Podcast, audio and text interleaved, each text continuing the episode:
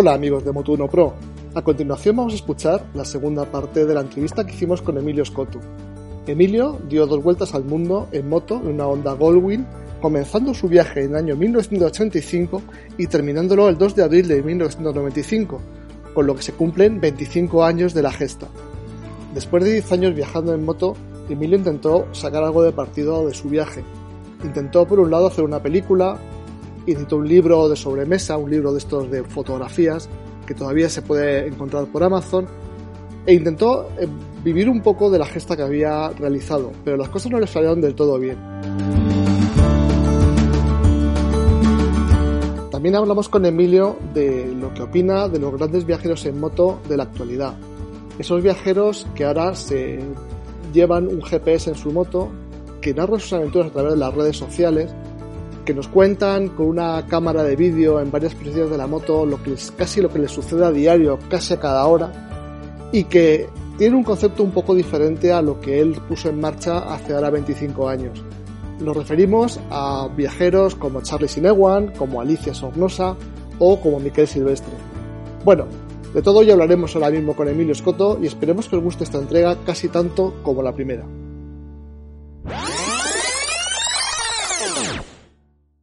Cuando llegaste a Japón, fuiste a visitar a Honda, entregaste una bandera con el viaje, una bandera muy bonita que hiciste a Honda, pero siempre tenía la sensación de que Honda eh, no entendió mucho la épica de este viaje. Honda Japón, no Honda España.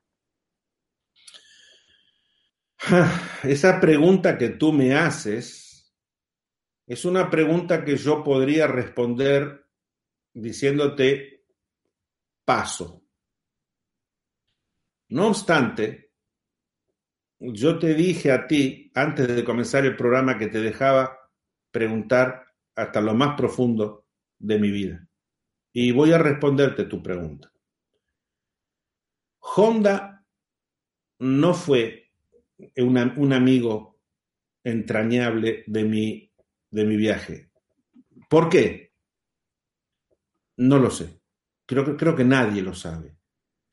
¿Cuál es la razón por la cual hay una moto que ha salido en el libro Guinness con fotografías desde el año 97 hasta, hasta, hasta, este, hasta el 2020 y seguirá eh, considerada como la moto, la única, la moto que ha, ha estado en todo, la única moto que existe en la faz de la Tierra que ha estado en todos los países del mundo. Probablemente la, la moto que ha aparecido en más revistas periódicos y canales de televisión que ninguna otra. Sin embargo, Honda nunca lo, vio. Cuando yo llego a Japón, tú me preguntas, llego a Japón, eh, Honda no me recibe, pasan los días y no me recibe. Y entonces un periodista francés, Frank Le Boucher, ¿Mm? les dice a Honda, ustedes no pueden no recibir a este señor. Ustedes están cometiendo un error. Fran Le era el único periodista extranjero acreditado en Japón, con un contacto directo con Honda. Y cuando Fran Le puede hablar con Honda, le dice, ustedes no pueden no recibir a este hombre. Están, equivocados.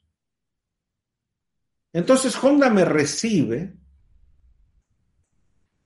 en, un, en el piso 10, ahí en, la esquina esa de donde está la filial de Honda, y deciden me dicen que ellos no, ellos no me dejan hablar, me dicen que necesito, yo lo primero que necesitaba era que mirara la moto, mi moto ya estaba otra vez hecha pedazos. Sí, sí, tenía una matraca encima impresionante. Sí, tenía, el, tenía el, el, chasis roto, adelante estaba partido, tenía un, un, barral doblado como una banana todavía. Yo siempre manejaba con un brazo más corto que otro. Entonces me dicen, bueno, que van a, que, que tengo que llevar la moto a HRC y que HRC, un piloto le iba a probar en la pista de HRC. Bueno, yo voy a HRC y un piloto japonés se sube en la moto y le da una vuelta a la... Le iba a dar varias vueltas a la pista, un piloto profesional, ¿no? Da una vuelta, se baja y el piloto dice, yo en esta moto no ando, porque me voy a matar. Y entonces eh, le dijo, miren, eh, tienen que hacer algo, está mal esta moto.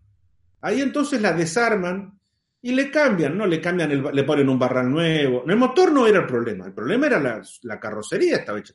Los caños de escape estaban podridos, el, tuvieron que soldar, el chasis estaba partido, yo viajaba, yo andaba con un chasis partido.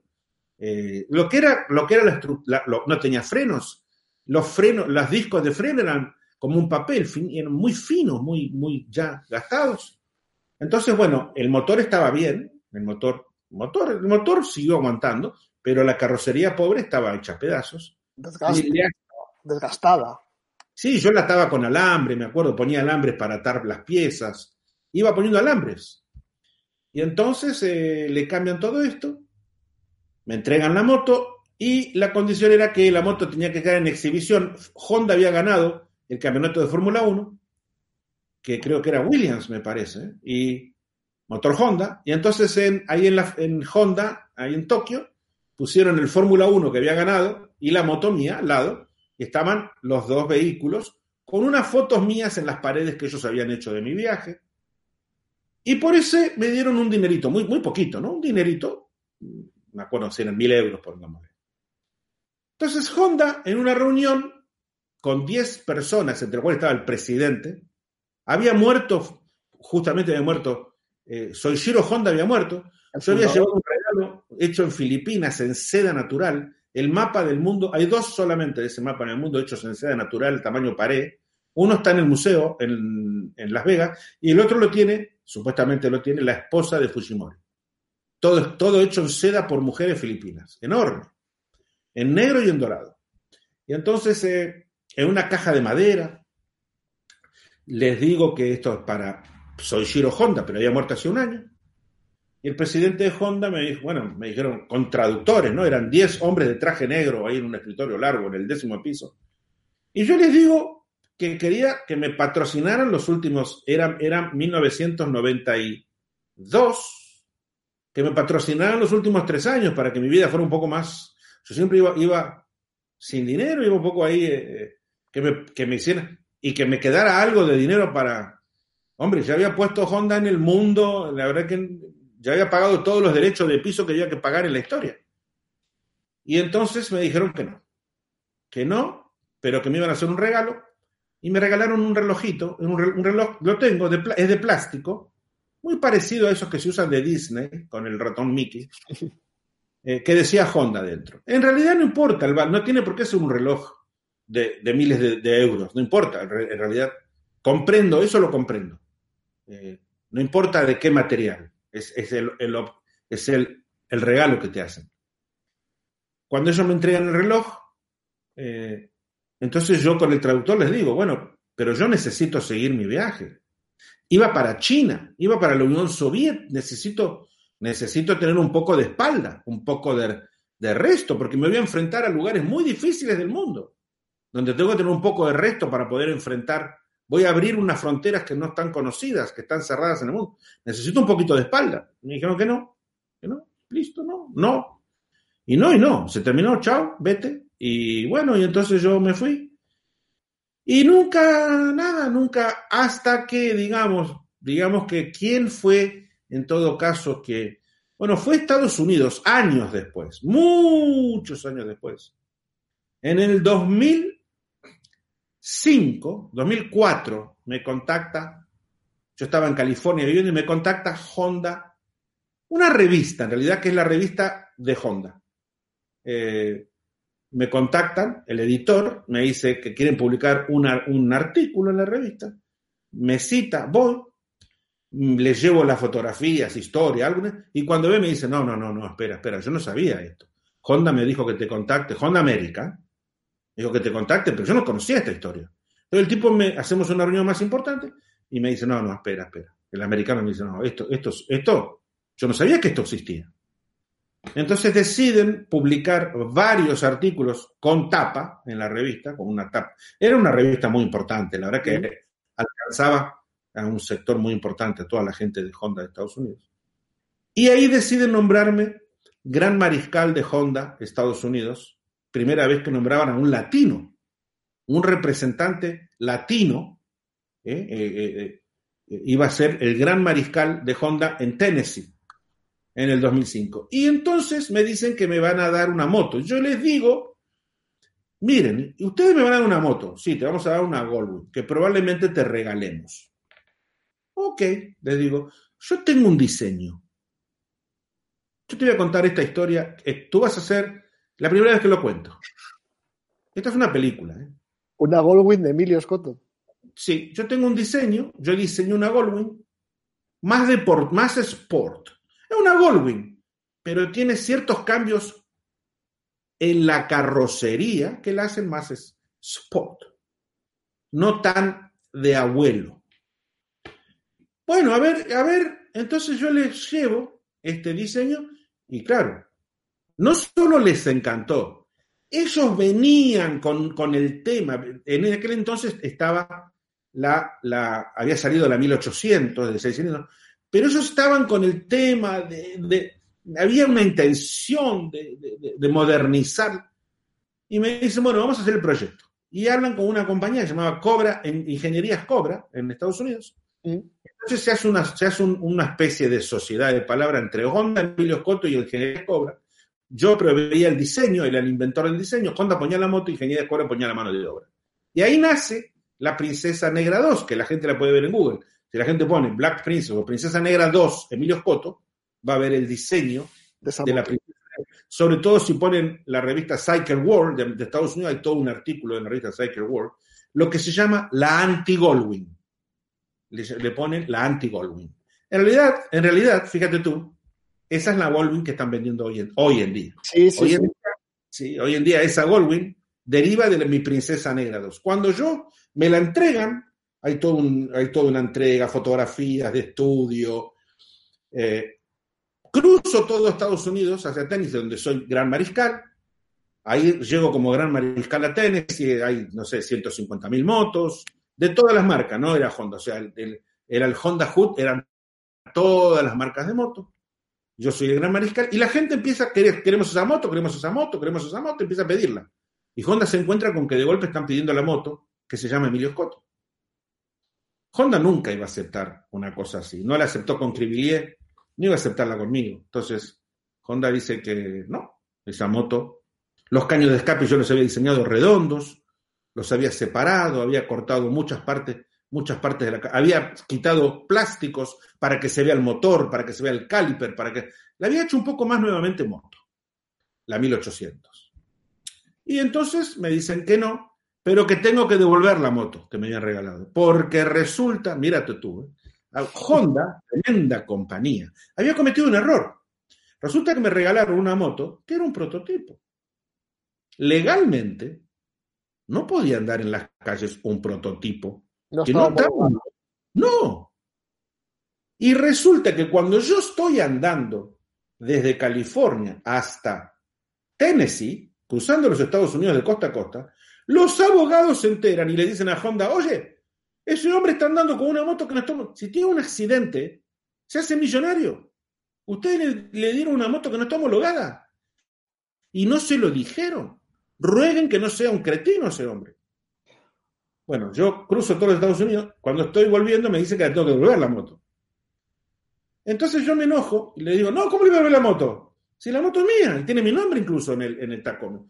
No, pero bueno, me quiere el editor de la revista de Honda, dice, no, pero bueno, tienes que devolverlo. Bueno, no, que no, no, que no. Bueno, la tienes que devolver, no puedes, no te sirve. Es un prototipo, no puedes andar. Y ahí es donde yo me doy cuenta. Joder, estos tíos no se dieron cuenta, me dieron un prototipo. Bueno, entonces me dicen, te vamos a dar otra, te vamos a regalar otra moto. Sí, pero no me van a, pero no hecha princesa negra, me van a regalar otra moto 1800 normal. Sí, pero bueno, que esto y que lo otro, bueno. Y entonces devuelvo la moto, la princesa negra 2 la devuelvo, y ellos me regalan una Goldwyn 1800 blanca. Esa moto la hago pintar de negro.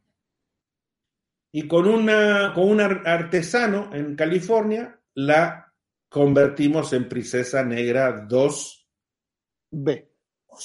O sea, está la Princesa Negra 1, que la tiene Honda, en, la tiene no sé dónde, y está la Princesa Negra 2, que yo la hago igual que la Princesa Negra 2.1. Eh, la tengo un año, la vendo a un coleccionista que quería a toda costa, la paga más caro, y ahí me voy a Miami y hago la Princesa Negra 2 tres, que también me regalan en Miami en realidad, no Honda, otra persona, un ingeniero, porque, bueno, no importa, otra historia. Y la vendo y la compra quién? Alguien de España. O sea, la Princesa Negra 2, número 3. Tercera parte, sí.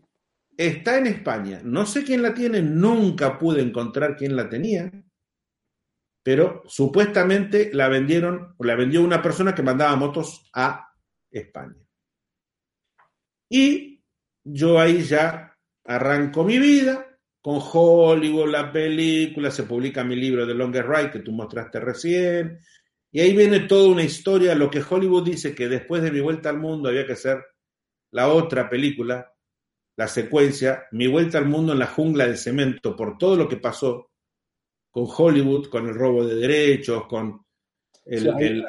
también lo pasaste casi peor que cuando fuiste secuestrado por los piratas en Somalia, porque realmente sí tuviste, te encontraste con los piratas eh, reales y tuviste que te costó muchísimo recuperar los derechos de tu propia historia. Sí, me costó. La... Yo recupero los derechos, lo que es la vida. Por eso te dije que en mi vida todo fue accidental. ¿Tú sabes por qué yo recuperé los derechos de mi historia? Porque cayeron las Torres Gemelas. Cuando las Torres Gemelas de Nueva York caen, si hubo un beneficiado del, del, horror que fue eso, yo vivía en California. Si alguien se benefició de la caída de las Torres Gemelas, fui yo. ¿Por qué? Yo nunca más iba a recuperar los derechos, porque yo los, había firmado un contrato con lo que se llama un gerente, un manager, un gerente. Y mal, equivocadamente, tenía que haberlo hecho con un agente. El agente tiene que tener una licencia, paga impuestos, paga. Yo lo puedo llevar a corte si hace algo malo. Pero a un manager yo puedo firmar, mi madre puede, mi hermana, mi esposa puede ser el manager. No puedo llevarlo a corte. Eso mismo le pasó a Credence Clearwater Revival, John Fogarty. John Fogarty disuelve Credence porque su abogado le roba los derechos. Y entonces el abogado le dice, ¿pero qué problema te haces? Tú te vas a ser rico. Le digo, no, devuelve los derechos, le dijo John Fogarty. Como no se les devolvió, Sean Fogarty disolvió Creedence. El mismo caso en Estados Unidos está el mío. Creedence Clearwater Revival, Sean Fogarty, Emilio Scotto, derechos de vuelta al mundo. Pero ¿qué pasó? Cuando se sabía que yo no iba a recuperar derechos, George Bush, hijo, si hizo algo bueno fue la ley del terrorismo, lo que se llama Terrorist Act. Por la ley del terrorismo, cualquier persona que tuviera algún acercamiento con el terrorismo, perdía los derechos en Estados Unidos.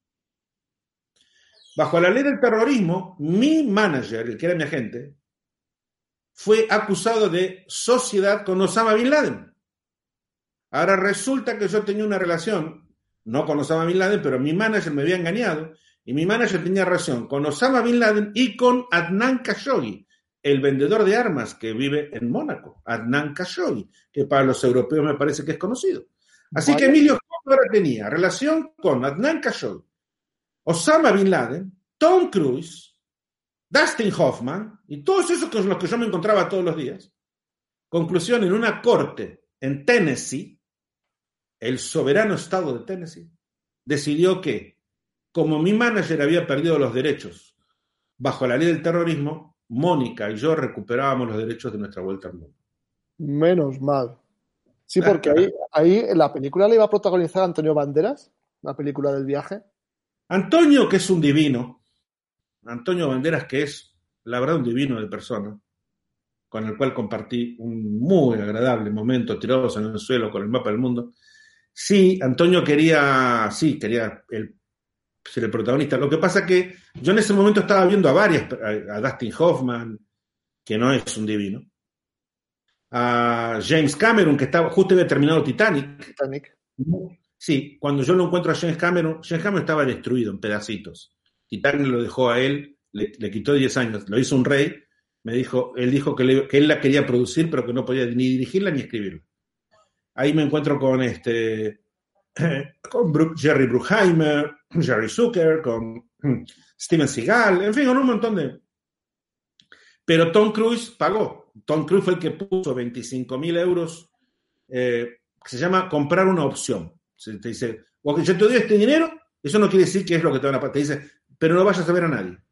No puedes, no puedes mostrarle nada de tu vida a nadie, no puedes salir a una revista, no puedes, no vayas a vender más tu historia a Hollywood. se llama comprar una opción, opción de compra se llama. y entonces Tom Cruise pagó 25 mil dólares por la opción de compra de, la historia de, mi vida. Eh, y yo por tres meses. Por esos tres meses yo no podía. A los tres meses Tom Cruise estaba filmando El Samurai.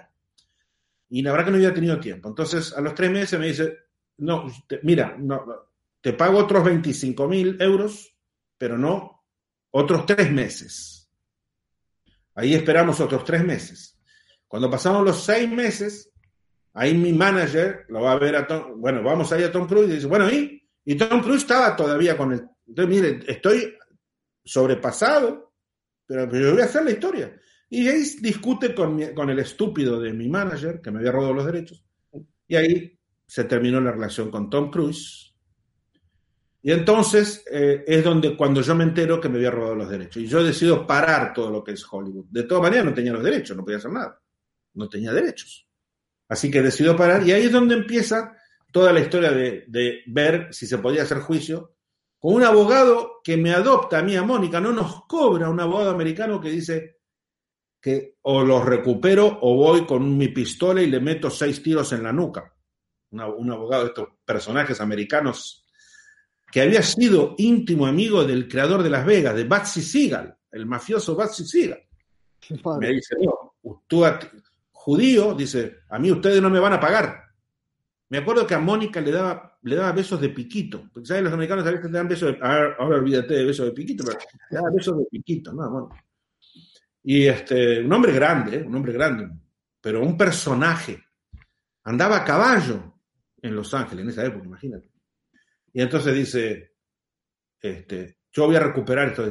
Bueno, al final no se puede recuperar, pero lo que te conté, finalmente por, la por las Torres Gemelas de Nueva York y la ley del terrorismo, yo recupero los derechos.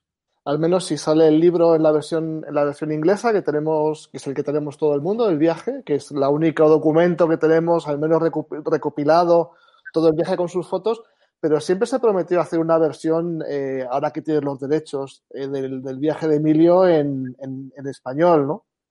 Eso sigue adelante, el, proyecto del libro. Bueno, te voy a dar la primicia, te voy a dar la primicia. De paso, para que tus lectores decidan qué hacer, para que tus lectores, a ver, tus oyentes, tus oyentes, eh, a ver qué hacen tus oyentes, a ver. Mi libro en español no, no va a ser como ese que tú acabas de mostrar. Ese libro que tú acabas de mostrar, o que la gente conoce, porque en Google si lo pones, que se llama The Longest Ride, es un libro, en realidad es lo que se llama un coffee table book, es un libro de fotos en realidad.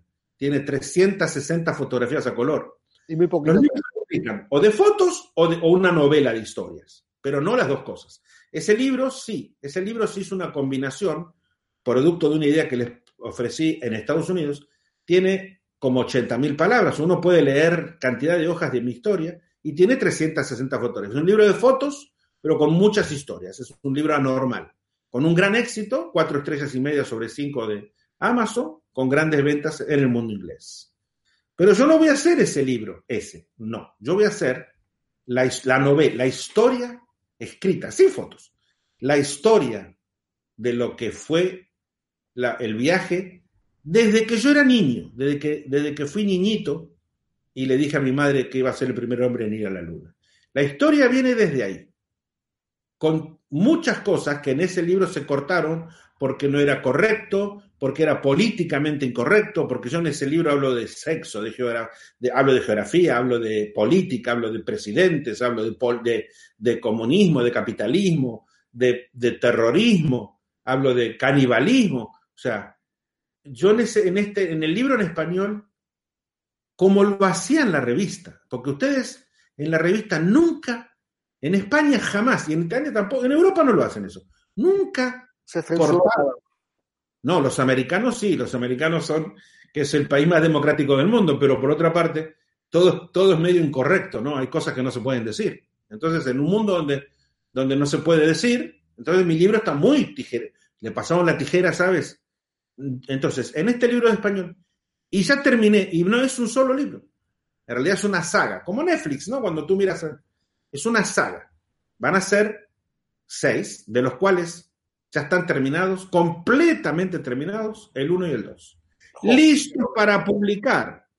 ¿Por qué tú no lo tienes en la mano? Porque estos días precisamente estoy hablando con dos editoriales de España. Una es Caligrama, que es un brazo de eh, Random House, que es una publicación, lo publica uno, te cobran por publicarlo. Entonces, estoy hablando de estos días, hoy me acaba de llegar otro email de Caligrama, sí, estoy hablando con Caligrama, pero también estoy hablando con otra editorial, no me acuerdo el nombre ahora, pero salió como una editorial chica que tiene cinco años, pero salió como la número uno en cuanto al trato con escritores. Estoy hablando con estas dos editoriales, no me acuerdo exactamente la otra. No sería, sería eh, Interfolio, los que, la editorial que ha publicado los viajes de Ted Simon. No, no, no. No es Interfolio. Yo hablé con Interfolio hace un par de años. Eh, no, no. Esta es una editorial eh, más grande que Interfolio. Interfolio muy bien, la verdad que yo hablé con el dueño, muy, muy, muy bien, muy lindo. La verdad es que lo que está publicando Interfolio lo publican, son muy pequeños, pero lo publican con un cariño y un esmero. Sí, sí, sí, la verdad que sí. Yo, yo soy, la verdad que me parece que ahí es donde peco, ahí es donde peco de, de, de pensar en grande. La verdad que estoy pensando en grande y obviamente Random House, Penguin, que tiene todo, tiene un paraguas muy grande, Penguin, Random House, Caligram. Obviamente. El grupo, el grupo Westerman es la gran multinacional de la cultura de Europa, es lo más grande.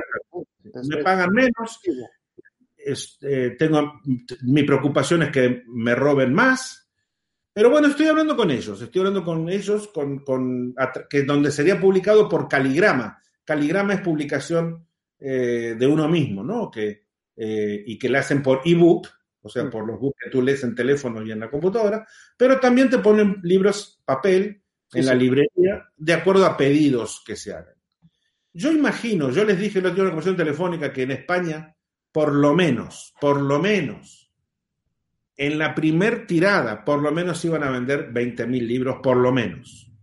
Y ellos me dijeron, ah, 20.000 libros, para vender 20.000 libros tienes que ser Mario Vargas Llosa. Okay, no, no, no. Gracias a Dios, Mario Vargas Llosa escribe, en mi libro aparece porque él, él, él, hizo una, me mandó una carta muy linda, y Mario Vargas Llosa tiene una foto en la Princesa Negra, en la Princesa, y me escribió una carta muy, pero muy linda cuando Mario Vargas Llosa iba a ser, quiso ser presidente de Perú contra Fujimori, me escribió una carta muy bonita Mario Vargas Llosa, pero no, yo, Mario Vargas Llosa, nada que ver, no, ni a los talones, pero en mi mundo, yo sé lo que valgo. Entonces quiero que a mi libro le den importancia. Claro, imagínate esta editorial monstruosa que escucha a alguien que le está diciendo, sí, todos los días nos dicen que tienen que subir el No, ustedes no se preocupen. Así que estoy decidiendo. Casi te puedo decir que mi libro en español finalmente va a estar en España este año. Casi seguro. Te estoy diciendo 95% seguro o más que este libro, mi libro sale en España. Espero que Mira, te voy a decir algo, te voy a decir otro secreto. En, la, en las dedicatorias, eh, yo se lo dedico, se lo dedico a, algunas cosas que tengo en el corazón, que tengo que dedicarle. Pero se lo dedico a. Hay una parte, la primera, el primer renglón dice a alguien que es mi, mi eh, no me importa lo que diga el mundo, a mí no me importa lo que diga nadie. Es mi desde niño, yo, yo lloro. Es mi ídolo. Y es don Cristóbal Colón. Claro. Y dice a don Cristóbal Colón, y en otro renglón dice, a España, mi gente, la afición más grande del mundo. Entonces espero, y me emociono, espero que España sea el, que España sea en, el, en la cancha de fútbol en el círculo central, donde está parado Messi o el que a ustedes les guste, el que, que esté parado ahí, o Ronaldo, que sea el que patee la pelota desde el círculo central e inicie el partido de la venta de la historia de la vuelta al mundo que termina en el libro Guinness de los récords. Hombre, eh, muchos estamos esperando, llevamos ya 25 años esperando a, leerlo, a leer esto que estamos contando de seguido. Emilio, cambiando un poco de tercio, eh, sobre los viajeros actuales, un poco tú eres un poco el padre de los viajeros actuales, hablo de, pues, Alicia Sornosa, de Charlie Sinewan, de una serie de personas. Eh, ¿Qué opinas de, de, lo que está pasando ahora mismo con el boom este de los viajeros en moto? ¿Lo sigues? Sí, seguimos, seguimos mucho. Mónica, Mónica conmigo sigue muchísimo viajeros. Eh, algunos los tenemos como amigos. Eh, Gustavo Cuervo, por ejemplo, que, lo mencionaste el principio. Eh, Alicia Sornosa también. No conozco a Charlie, no en persona, pero sí conozco. También hay, hay, hay varios viajeros. Hay muchos, lo que, lo que es lindo para mí, que hay muchos viajeros españoles que, españoles, eh, que los españoles fueron, la gente habla de Marco Polo, de Ibn Batuta y de Maga, pero a ver, los españoles fueron grandes viajeros del mundo.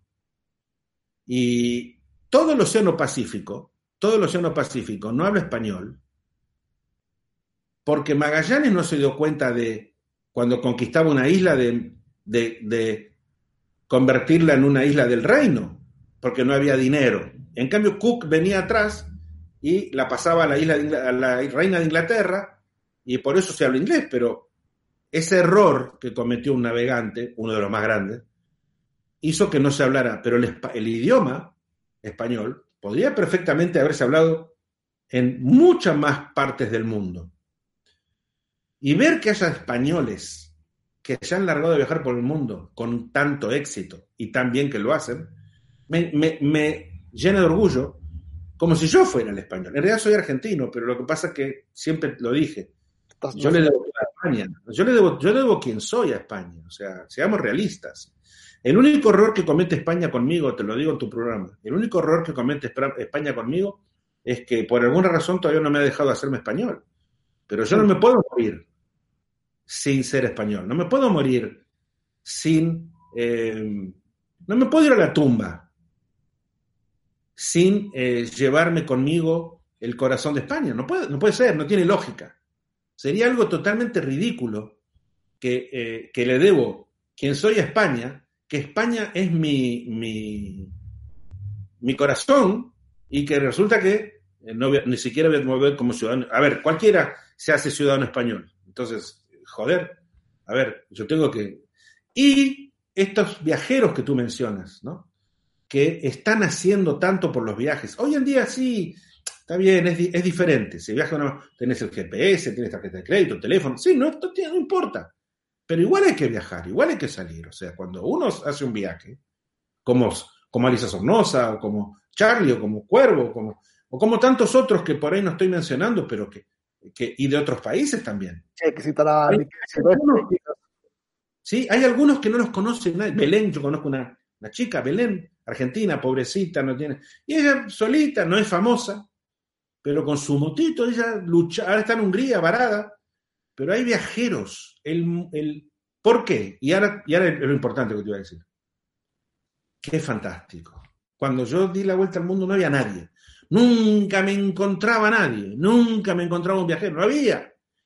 Pero qué fantástico. Cuando yo termino mi vuelta al mundo, digo, y se lo dije a Honda, ahí tienes otro error de Honda. Le dije a Honda, en el 2005, Honda, además de regalarme la moto, me hacen parte de Honda América. Duré un año y me echaron. No como empleado, sino como, yo era como una especie de advisor, una, ¿cómo se dice advisor? Un embajador. Un embajador. Claro, exacto. Yo le daba opiniones. Y entonces en una reunión que hubo, y esto viene a tu pregunta, ¿qué pienso? Yo le dije a Honda, en 2005, le digo, la moto se va para los viajes. La moto, la moto, sí, los circuitos, sí, las motos deportivas. El mundo de los viajes va a explotar en el mundo. Van a haber aerolíneas para todo el mundo, hoteles en todos los lugares, y la moto, y la moto va a explotar mundialmente. La moto, y Honda me dijo, no, no, no, no, la moto ocasiona accidentes y nos hacen juicio y entonces la gente la mete donde no la tiene que meter, como tú con la Goldwing. Sí, Honda siempre decía que yo con la Goldwing la metí donde, donde ellos no pensaron que la Goldwing tenía que ir. Entonces, que no, que no, que no, no, que ellos no se iban a meter en ese mundo. Y ahí entonces otra compañía, BMW, dijo la moto para los viajes. Y hoy en día BMW es la compañía más importante del mundo en moto para viajeros. ¿Quién no tiene una BMW? O no sueña con viajar a una, con una R1200 GS, una 1200 Claro, una GS, claro, una GS 1200. O una más chiquita. Ahora, ahora Honda dijo, ah, vamos a, a retomar con la Africa Twin. ¿Por qué quitaron la Africa Twin, hombre? ¿Por qué ganaba el Dakar y no, no la fabricaron más? Todo lo que significara motos de ese estilo viajero, para Honda era no. Entonces, Honda perdió el mundo, el planeta de los viajes. Sí, seguirán vendiendo millones de motitos. Y alguna moto grande. Y las Goldwing, que es, indudablemente la Goldwing es Su probablemente el buque insignia de todas las motos del mundo, no solamente el buque insignia de Honda, es probablemente el buque insignia, te guste o no, pero como moto, sobre todo la 1800, es el buque insignia de todas las motos del mundo, porque el que se sube a Goldwing, por más que no le guste, el transatlántico ese, el que sube a Goldwing, no lo puede creer el andar de esa moto. O sea, no hay tecnología que supere una Goldwing 1800. Pero Honda cometió errores de comercialización tremendos y este, no aceptó meterse en el mundo de los viajes. Y estos viajeros que tú mencionas, que yo te estoy contando, se están lanzando con todo tipo de motos, porque yo siempre digo, Emilio, ¿cuál es la mejor moto para andar? La que te guste, la que te guste, la que cuando tú subas te sientas que es una extensión de tus piernas. Esa es la moto ideal para ti. Pero, y para el desierto, ¿cómo anda? No te importe, tú vas a hacer que ande. Porque en el barro, no te preocupes, tú harás que en el barro la empujarás. Pero tú vas a, si vas a, estar arriba de esa moto, tú vas a viajar, tú, Cuervo, Alicia, tú vas a estar ahí arriba. Charlie, tú estás ahí arriba. Y tiene que ser lo que te gusta a ti. ¿Qué importa? ¿No es lo ideal? Bueno, hombre, no es lo ideal. Mejor por ahí vas a sacar una foto tirado, reventado en el barro. Pero tiene que ser la extensión. Mira, te lo voy a decir de una manera más cruda. Para las mujeres, tiene que ser la extensión de su sexo. Y para el hombre, la extensión de su sexo. Es que la moto es la extensión de nuestros sexos. Y eso que tienes ahí en las piernas abiertas, eso que tienes abajo de tus piernas abiertas, te tiene que gustar. Esa es tu moto ideal. Eso, Emilio, pues eh, se os había olvidado, lo he apuntado antes, a, quizás el de los, bajo mi punto de vista, de los viajeros que más han parecido a tu inicio de tu viaje con tu Goldwing, es el primer viaje que hace Miquel Silvestre con una, con una BMW GS que compra en Kenia, él deja su trabajo y hace un libro maravilloso que te recomiendo, que es Un Millón de Piedras, que yo creo que es uno de los libros más puros que hay junto con el de Ted Simon hablando de viajes en moto. Vamos a cambiar de tercio porque te estoy robando un montón de tiempo y creo que Acerca de Miguel, acerca de Miguel Silvestre, Sí. yo nunca tuve la oportunidad de conocerlo. Y fíjate tú que hiciste bien en mencionarlo, porque probablemente sea el más grande. Y, y yo nunca lo pude conocer, la verdad que nunca siquiera me pude dar la mano con, con- no sé por qué, nunca coincidimos, pero es verdad y te agradezco que lo hayas mencionado, porque, Sí, porque es un héroe de ustedes. Y Sí, los sí. documentales que están haciendo, él se lo ha trabajado mucho, documentales que hace para la televisión española, que se pueden ver por internet. Creo que ya lleva cinco o seis libros publicados de, con mucha calidad y quizás es el más independiente de todos. ha ido muy a su, a su aire. También hay que decir que tiene una legión de, de incondicionales aquí en España. Sí, Hay sí, gente sí. que lo quiere mucho, hay gente que no lo quiere tanto, pero que, que tiene una personalidad y los viajes son muy auténticos los que ha hecho, sin duda. Te estoy robando mucho tiempo y estoy un poco apurado porque quería hablar un poco del Emilio Scott actual, de, de, de Caravana América, de los encuentros de los, el encuentro de continentes, los tours actuales que estás haciendo ahora mismo con tu agencia. Cuéntanos, Emilio, ahora mismo en, en qué andas metido hoy. Bueno, hoy, hoy, hoy estoy metido en Emilio Scotto World Tours, eh, donde tengo, yo, yo hago tours donde los he focalizado hacia un renglón muy especial, hago tours muy culturales en moto. La moto es una excusa, es una alfombra voladora, pero son tours muy, muy de aventura durante el día, pero cinco estrellas de noche. Me he focalizado mucho en el, en el mundo latino, en, son tours donde no acepto que nadie venga conmigo que no hable el idioma, que no hable español, porque, porque quiero que cenemos todos juntos, quiero que, que no, que no que esté durante el día en la moto y en la noche, porque hay dos americanos, un ruso, dos franceses y, dos españoles, estés sentados en mesas separadas. Entonces, los junto, he hecho una familia, he construido un club, se llama Club Viajeros Sin Fronteras, a través de la empresa Emilio Scotto World Tours, que, que llevo adelante con mi esposa Mónica y con otros empleados que tengo en la empresa. esto, lo que hacemos nosotros es, nosotros vendemos tours que son muy hollywoodenses de alguna manera, muy culturales. vamos a lugares exóticos del mundo en moto. El que no anda en moto puede venir conmigo eh, en auto, pero vamos en paz, tranquilos, eh, no pueden correr, eh, tenemos muchas, yo les cuento historias, les cuento leyendas, soy un contador, cuando estamos cenando, no porque yo les tenga que hablar, porque los personajes importantes en mis viajes no soy yo, son ellos. Son los amigos que viajan con nosotros. Pero cuando quieran que les cuente cosas, cómo era el mundo de antes, cómo era ese mundo que yo conocí y que ahora lo están viendo, y acá, cómo, cómo era este país, cómo era Rumania cuando estuviste, porque ahora lo veo. Ah, ahora es así. Pero ¿cómo era cuando estaba Ceausescu?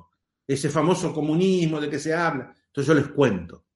Entonces son tours de mucha categoría, con hoteles de mucha categoría, no hacemos off-road. Cuervo es una persona muy dedicada a los off-road, la verdad que yo me maravillo. Yo creo que hoy en día off-road me rompo todo. Este, eh, y Cuervo no va, va, ahí paradito en su moto. también tenemos cuerpos diferentes. Yo soy muy grandote, él es más flaquito, pero él va paradito en su moto como un rey. Yo me, en Kenia hace tres años, en, en una 800 pues también ahí parado, me hice un poquito, mi grupo ya está, el último día de viaje estaba, ya estaba adelantando, se me desinfla la rueda, bueno, ahí la inflogué y me paré en la moto y salí disparado para divertirme. En un tren, una grieta, volé y me rompí ligamentos cruzados en la pierna derecha. Así que ya no, yo ya no estoy para, para off-road. Emilio, ¿cuántos años tienes? Dilo porque... 65. Hombre, con, con, sobrepeso, porque soy un glotón, soy un oso, entonces soy un glotón y vivo en hoteles todo el año. Yo tengo, yo tengo 10 tours al año, tengo 10 meses al año que estoy viajando. He, vuelto a casi todos los países del mundo donde estuve. He hecho millones de kilómetros ahora. Hice casi un millón viajando en la vuelta al mundo. Ahora hice 2, 3 millones de kilómetros viajando en los tours. O sea, no, no paro. Por eso es tan raro para mí ahora estar en, en, en, cuarentena, ¿no? me siento como que estoy haciendo algo distinto en la vida, una aventura. ¿Qué hay que hacer, Emilio, para contratar un viaje contigo? No, te entras a mi página web, eliges el viaje, que es emilioscoto.com, y eliges, eliges, el viaje, y que, va, que van algunos son fijos, eh, Marruecos, por ejemplo, es un fijo mío, eh, Marruecos es un fijo, Kenia es un fijo, rutas, pero después tengo viajes que van cambiando, China, Nepal, Tíbet, eh, Europa del Este, van, van cambiando viajes, porque tengo gente que ya ha hecho todos, tengo, ha repetido. Tengo varias gente que viaja conmigo que ya repitieron tres veces el viaje, o sea, hicieron, hicieron los 10, 11 viajes diferentes al lugar del mundo que tengo y, algunos de ellos lo hicieron dos, tres veces. Tengo gente que ha hecho 15 viajes. Que yo les digo, pero ya viniste, no importa, me encanta ir contigo, me encanta, me la paso bárbaro. Bueno, tienen el dinero y este, entran a mi página web y después es hablarlo, yo, vienen, es muy familiero, todo es muy familiero, muchas mujeres vienen, vienen mujeres, algunas mujeres que manejan moto y otras mujeres que nunca se subieron a una moto que no querían saber nada. Y al final cuando vinieron, ah, pero con Emilio y Mónica me encanta. A veces me dicen, y va Mónica, y si les digo que no, me dicen, ah, entonces no vamos, cuando vaya Mónica. Que no vaya yo no les importa, pero que vaya Mónica.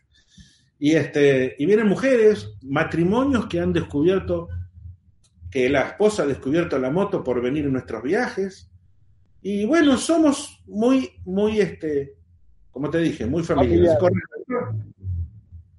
Con, respecto a, Ahora los tours están parados, ahora con esto del coronavirus.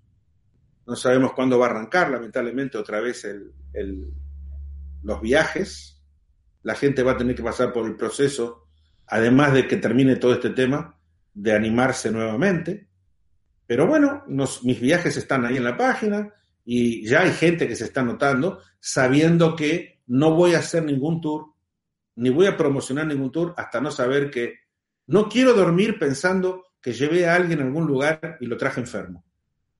O que se muera por esta enfermedad. No, no vale en ningún dinero del mundo. No vale que alguien se enferme. Mi empresa, que se quede esperando el, tiempo que sea necesario, que se quede congelada. No me importa. Yo quiero mostrarle el mundo a la gente. No hacerme rico a costa de la gente. Por eso en los tours somos tan dedicados a, a contarles y a hablar y a participar. Y a... Bueno, ojalá, ojalá, podamos eh, hacer un viaje contigo y sentir esa experiencia, ¿no? De estar en, algún país, eh, tenía que apuntar unos cuantos que haces, Tailandia, hay una eh, Kenia con, con Zanzíbar, hay, hay, destinos de Emilio Scotto World Tour que, que son una, vamos, que, que, te dan muchísimas ganas de hacerlo, ¿no? Sobre todo acompañado por vosotros, ¿no? Que, que, animáis un poco esas veladas y nos contáis mil historias, ¿no? Seguro que puedes contar de allí. Que, Emilio, no, eh, te he interrumpido muchísimo, eh, te llamo ya bastante más de una hora, creo, hablando de viajes en moto. Y nada, quería cerrar un poco eh, diciendo o, esperando que pronto viajes o regreses para España y que nos podamos ver en un encuentro de grandes viajeros, donde también has participado, ese encuentro de que se celebra este año está suspendido, pero en España se celebra todos los años un, un encuentro de los grandes ruteros que habéis hecho grandes rutas en moto y sobre todo me quedo con, con, la idea de esperar a ver si este año por fin tenemos en nuestras manos al menos las dos primeras entregas de, esas, de, esa saga de libros que nos cuente y que podamos rememorar todo, toda la épica del viaje que hiciste. Pues bueno, lo mismo, eh, firmo con tus palabras, espero ir a España cuanto antes, cada año que no voy es, un, es para mí un, unas células que se me van muriendo, así que tengo que ir urgente. Eh, espero que España salga de esto que me hace sufrir mucho. Eh, lo que ha golpeado a España el coronavirus, me, yo estoy todos los días, todos los días hablando con gente en España, o sea, enterándome y todos los días miro noticias de, en canales extranjeros donde miro Eurovisión, donde Euronews, perdón, Euronews, donde sale mucho de España. Eh, miro canales españoles. A la mañana ni bien me levanto, pongo canales españoles a ver qué, está pasando. Tengan cuidado. Eh, yo no creo en, la, en el pico, no creo en el pico, no. Me parece que lo del pico es como que, ah, bueno, subimos una del Everest y ahora bajamos del Everest y podemos festejar que bajamos del Everest. Señores, eso no me cierra a mí, ¿no? Eso del pico y va a bajar eh, a mí me parece que hay que cuidarse eh, porque ¿qué pasa con, con, lo que, con si se vuelven a infectar? El, el, virus no es que porque llegamos al pico se muere solito, está ahí afuera. He creado un proyecto, no sé si tú lo has visto, he creado un proyecto, en ese momento estoy bastante metido también, que es el casco de Emilio, el casco este, no, sé, no, no quiero tampoco mucho hablar del tema porque estoy ahora comprometido con ciertas cosas, pero he creado un proyecto este, que ya ha salido en todo el mundo. Se lo he mandado al gobernador de Nueva York, me han contestado, se lo he mandado. No, lo conocía. ¿Qué es el proyecto? Es un, el casco, el casco eh, cuarentena. Está en las redes, puedes poner en YouTube, Emilio Scotto, eh, casco cuarentena, está en inglés y en español también. Es un proyecto que he mandado a Washington, la Casa Blanca me contestó, el gobernador de, de Nueva York, acá este, me estoy hablando con, otros países. Eh, estamos viendo, es algo complejo, eh, pero bueno, parece que ha despertado cierto interés. Y después em, he desarrollado un proyecto muy utópico de cómo empezar, cómo volver a trabajar, cómo estoy proponiendo al mundo, que ahora va a salir también en las redes, estoy proponiendo al mundo un mundo distinto, donde los trabajos no es 5-2, sino 3-3. Ya lo van a leer, o sea, no es 5 de trabajo y 2 de descanso, sino es 3 de trabajo y 3 de descanso, en semanas de 6 días, no de 7. Todas estas locuras de Emilio Scotto. Este, el proyecto de los continentes, unir finalmente lo que está separado, lo que está estúpidamente separado, que es Sudamérica y, Centroamérica y Norteamérica están separados por el canal, no por el canal de Panamá, pobre, el canal de Panamá tiene que ver, están separados por el tapón del Darién. Entonces el proyecto de los continentes que se lo presenté a History el Channel, History lo rechaza por... Eh, lo rechaza por un tema político en realidad. Hay, algo, hay un poquito algo de, me parece, de, tal vez lo tendrían que estudiar un poquito mejor para que vean que no hay, algo político. al contrario, mm. si hay algo político se soluciona justamente mi proyecto de la unión de los continentes, este, un canal maravilloso como es el de History, maravilloso, que está contando tantas cosas tan interesantes que suceden en el mundo, que espero que bueno que tomen este proyecto y todos los días con cosas que eh, me tienen permanentemente ocupado, además de los viajes. En este momento en casa hablando contigo. Emilio, muchísimas gracias por tu tiempo, por, lo que nos has dedicado, por, por, repasar este viaje que fue tan increíble y que, nos, y que aquí en España y a todos nosotros nos cautivó tantísimo y sobre todo enhorabuena por estos 25 años, este cuarto de siglo que se ha cumplido desde, tu, desde que apagaste las llaves de la Princesa Negra. Hoy la Princesa Negra se encuentra en un museo de Las Vegas junto al DeLorean de Marty McFly. Creo. Sí, en, un hotel que se llama, se llama Riverside Casino Resort, que está sobre el río Colorado. Está a 95 kilómetros de Las Vegas, en un pueblo que se llama Laughlin, en Nevada, ¿sí? Laughlin donde está el río Colorado y que está el puente que tú tienes que cruzar para ir hacia el Gran Cañón, tienes que cruzar el río Colorado por ese puente. El primer hotel, que es el más alto de todos, el más grande, que se llama Riverside, en el tercer piso, ahí está la Princesa Negra, está el DeLorean, el, el, de John Wayne, el, camión de John Wayne, hay varios. Eh, pues, buen, buen destino para la princesa.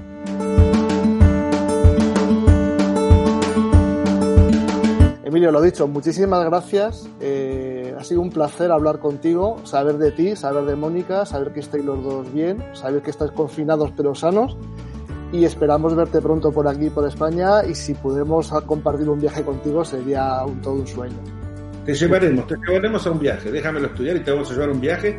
Un saludo a tus oyentes. Gracias, España. Y hasta siempre. España en el corazón. Muchas gracias, Emilio.